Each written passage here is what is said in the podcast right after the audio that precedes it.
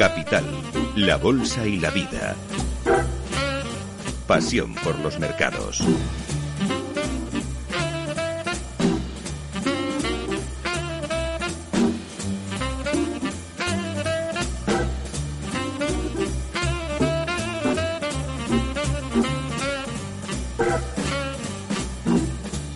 Seguimos en Capital, la Bolsa y la Vida y antes de abrir nuestro consultorio, les recuerdo que hoy no será consultorio de bolsa, sino que será consultorio de fondos de inversión. Por si quieren ya reservar su turno, vamos a analizar eh, los mercados eh, con la ayuda de Gabriel López, él es director general de Inverdif Asesores EAFIN. Gabriel, buenos días. Buenos días, Laura. Bueno, Laura, me has cambiado el nombre así directamente, pero bueno. Sandra, no Sandra. me importa llamarme Laura, pero bueno. Ay, lo siento, lo siento. no te preocupes, Pepe. bueno, Gabriel, vamos eh, con, eh, con, el mercado y tenemos a los índices europeos. Eh, han comenzado con subidas moderadas. El IBEX 35 se va animando un poquito, 0,7% arriba, 9.061 puntos.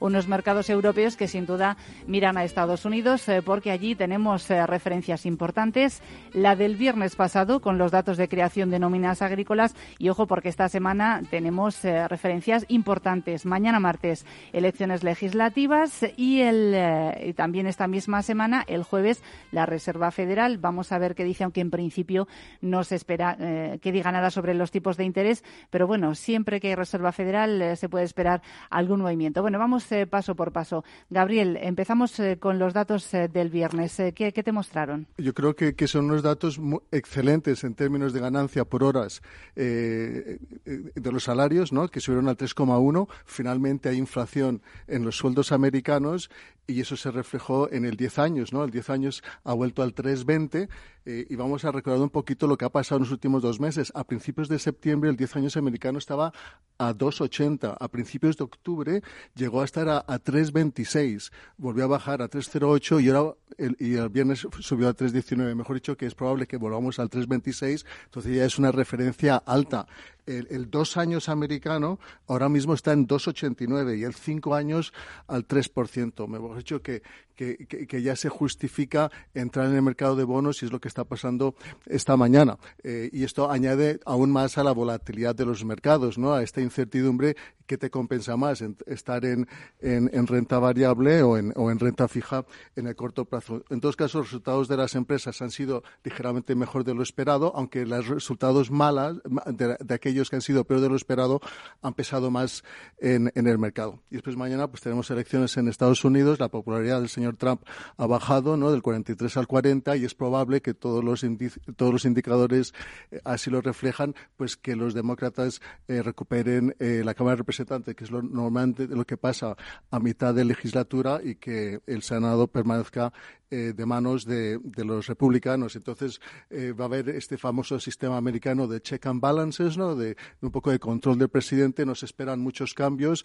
La, la, la, iniciativa comercial con China, eso es exclusiva de ese, del presidente y, ya, y, tampoco está muy claro después del fin de semana y de esta mañana del discurso de Xi Jinping en, Estado, en, en China que, que, fue, que, vayan a cambiar las cosas. Es que seguimos teniendo esa incertidumbre de cómo se, se va a reflejar en los beneficios empresariales, la subida de las tarifas. ¿no? Uh -huh. Y después el jueves pues tenemos la Reserva Federal, no se esperan cambios, pero sí después del dato de inflación eh, del viernes pues sí se justifica que suban tipos eh, en, diciembre y, que sigan subiendo los tipos, puesto que ahora la economía se está recalentando, ¿no? A pesar de que el cuarto trimestre el PIB no va a crecer 3,5 como el tercer trimestre, tal vez alrededor de 2,8, sí que la economía se está recalentando por esta presión en los sueldos y justifica que, que, suban los tipos los, eh, la Reserva Federal.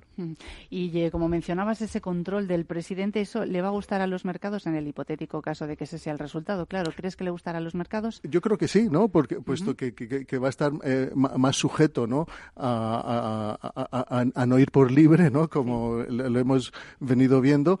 Y, y, y, es verdad que se ha estado tratando de ganar el electorado eh, con los emigrantes, con, con, ciertos temas que no son tan económicos.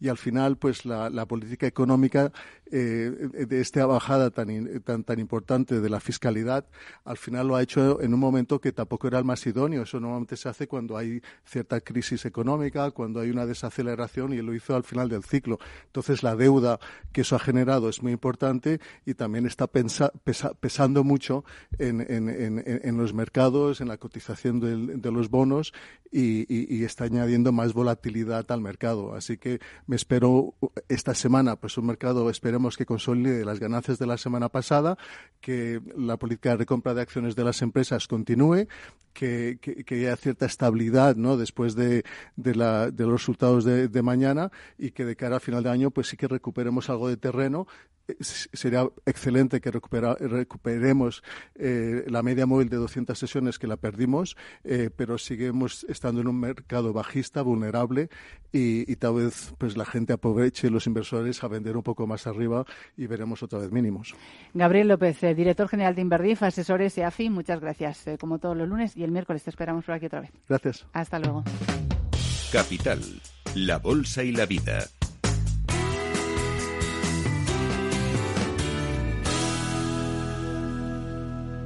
¿Quiere un asesor financiero, pero piensa que no se lo puede permitir? Inverdife AFI le ofrece asesoramiento de calidad supervisado por la CNMV al alcance de cualquier bolsillo. Contacte con nosotros en el 91 125 38 36 y descubra un asesoramiento profesional e independiente que le cambiará la vida. Inverdife AFI, transformando el asesoramiento financiero. Capital